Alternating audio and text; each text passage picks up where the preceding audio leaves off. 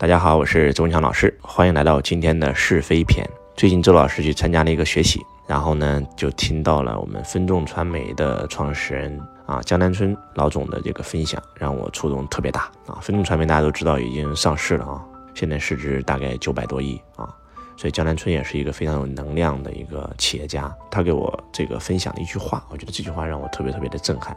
他说最近他也在学阳明心学，而且。阳明心学里面有，呃，王阳明先生讲过四颗心嘛，周老师以前也给大家分享过啊，恻隐之心、恭敬之心、羞恶之心，那最关键的就是最后这颗心叫是非之心。他说了一句话，他说是非即成败，不以得失做决策，以是非做决策。他回想他分众创业的这十几年，他有很多决策是做错的，也有一些决策是做对的。那他做的错的决策，他突然回想了一下，其实都是在以什么东西来做决策的标准呢？就叫得失。我做这个决策，我公司可以多赚钱啊，那我就做。我做这个决策，这个让我失去了更多钱，那我就不做。当他以得失做决策的时候，他发现短期来看盈利了，但是长期来看他损失了。但是当他以是非之心来做决策的时候，虽然短期来看他这个亏损了，但是长期来看他实现了最后大的盈利。杨明先生讲到，每一个人都应该以是非之心来做决策啊！大是大非面前，每一个人心中都是有一杆秤的。什么是对，什么是不对，其实大家都知道啊。当我们心中能够去用是非之心来做决策，而不是以得失之心来做决策的时候，才能够活成一道光，才能够变成君子坦荡荡。就像当年在这个抗日战争当中，我们很多很多人这个加入了我们伟大的共产党。加入共产党以后，有些时候被国民党抓了。但是如果抓了我们的人，我们怕不怕？我们不怕。我们为什么不怕啊？我们都听过刘胡兰的故事，我们都听过很多英雄救义的故事。那为什么没有一个共产党人怕呢？因为我们心中知道我们这样做是对的。那为什么今天很多这个我们看到过很多新闻啊？一些贪官当纪委还没有上门的时候，他就这个悬梁自尽或者跳楼自杀了，因为他怕呀。他为什么怕呢？因为他自己知道他做的是错的。所以，如果我们每一个人都能够以得失之心来行走天下，那真的是人世间就没有黑暗了，真的就变成了光明。所以，这也是阳明先生讲的：“此心光明，亦复何言？自信平生无愧事，死后方敢对青天。”如果能够每一个人都能够活成一道光，这个世界该多美呀！而且真的是这样，从短期来看得失，这个从长期来看是非啊。举个例子吧，当年的 BAT 大家都知道，非常非常厉害。特别是百度，因为百度毕竟它是一个搜索引擎，它掌握了这个流量端，连当年的阿里都要向百度买流量，每一年付给百度的这个推广费用，那都是数十亿。但是为什么今天在互联网圈里面大家不承认 BAT 的存在了？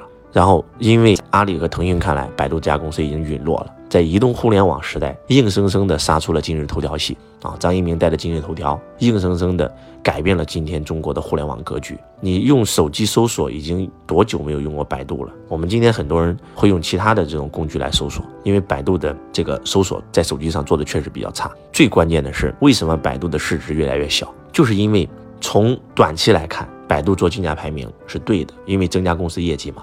但是从长期来看是错的，为什么呢？大家都知道，百度发生过很多的事件啊，然后有人在百度上搜索医院，结果到了黑诊所，然后买了黑心药，这个报道过很多次啊。那曾经百度请过陆琪啊，一个互联网最顶级的大牛，加盟了百度，但是干了不到一年半就离职了。在陆琪在位的时候，百度下架了所有那些不良的这种付费推广的广告，但是当陆琪离职以后，马上广告全部都有上架了。那换句话讲，如果是用得失心，那我必须得我百度要赚钱啊，我要有收益啊。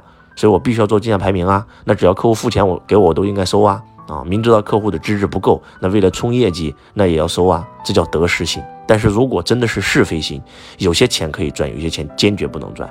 如果你能够有这条是非之心来做，其实短期来看你是损失的，但是长期来看那你是赚的。我觉得阿里巴巴之所以能够越做越大，就是因为马云他是有是非之心的。他有很多东西他是不做的，宁可赚钱，我知道赚钱我也不会去做，因为这是底线。我做的东西一定是能够帮到用户的。所以我觉得，就像江南春讲的这个“是非即成败”啊，真的是是非即成败。这句话为什么我这么有感触呢？就是因为周老师回想我这一路走来，其实也是如此，以得失之心做决策。短期来看我赚了，长期来看我输了，输了用户的心啊，输了很多很多的东西。但是以是非之心来做决策，其实我全赚了，真的是全赚了。所以我希望我们每一个人都能够通过这句话来告诉自己，要活成那道光，一定要用是非心来代替得失心。当你活在得失心当中的时候，你是患得患失的，你赚再多钱都不会开心啊！周老师一个弟子，没有跟我学习之前，一年赚两百多万，跟我学习以后，去年赚了八千万，应该开心了吧？从一年只能赚几百万，到现在一年赚八千万，而且这八千万是他什么都不用干赚的被动收入啊！结果他极其痛苦。我说你为什么痛苦？他说老师，我发明了一个配方，然后呢，我来到中国，因为你是我的老师，我来到中国跟你学习，结果我就认识这个做微商的。我我跟他合作以后，我们去年公司一共大约做了将近四十多个亿，这个老板本人就赚了十几个亿，而我才拿到八千万，我太痛苦了。凭什么他赚那么多？我不准备跟他合作了。当他讲到这儿的时候，满嘴全都是抱怨，而且他真的很痛苦。那他说这句话，他在用什么说？他在用得失心说。你只看到了别人赚了十几亿，你只赚了八千万，你有没有想过，在你没有跟这个人合作之前，你一年收入只有两百万呢？整个微商的商业模式设计、带团队，然后整个公司运营全是别人在做，你只是负责一个配方而已啊！如果你是用是非之心来看这件事，你不会生气啊！别人做的多就应该赚得多啊，这是对的呀。但是我们很多人是往往会用得失心来去做我们做决策的标准，而不是活在是非之心当中。啊，所以希望所有人从今天起，真的都是活在是非心，心中知道什么是对的就去做，知道是错的那就不去做。然后我讲到这儿这儿的时候，我有一个弟子啊，是个二代啊，一个上高中的一个学生，老师我我我知道了，我我错了，我要回学校。我说怎么了？他说我在上完您课之前，我自卑内向，不敢说话，考试闷闷挂单。上完您的课以后，哇，自信了！我用了一年的时间冲到了全学校第一，成为学生会主席，成为了班长，成为了学校的明星。我又跟你学会了演讲，我在学校非常非常的厉害，招人稀罕。结果这个时候就有一个同学成绩特别差，然后来找我，想让我帮他。他没有人跟他玩，他马上就被劝退学了。我帮了他整整一个月，帮他成绩，然后从倒数第一，现在已经往前走了十几个名额了啊！他慢慢也开始对学习也有自信了，他慢慢想就不退学了，准备继续好好学。结果我身边有人跟我讲，你是学霸，他是学渣，你天天跟他待在一起干啥呀？然后第一个人这样说，他没感觉；第二个人这样说，他没感觉。慢慢的，很多人都开始说他，而且他发现，当他开始跟这个同学在一起的时候，很多人慢慢开始疏远他了。他这个时候他就想，哎呀，我为了这一个人得罪了我所有的朋友，那不行。他说我就不辅导这个人了，我已经给他打电话，我也不接，我现在不辅导他了。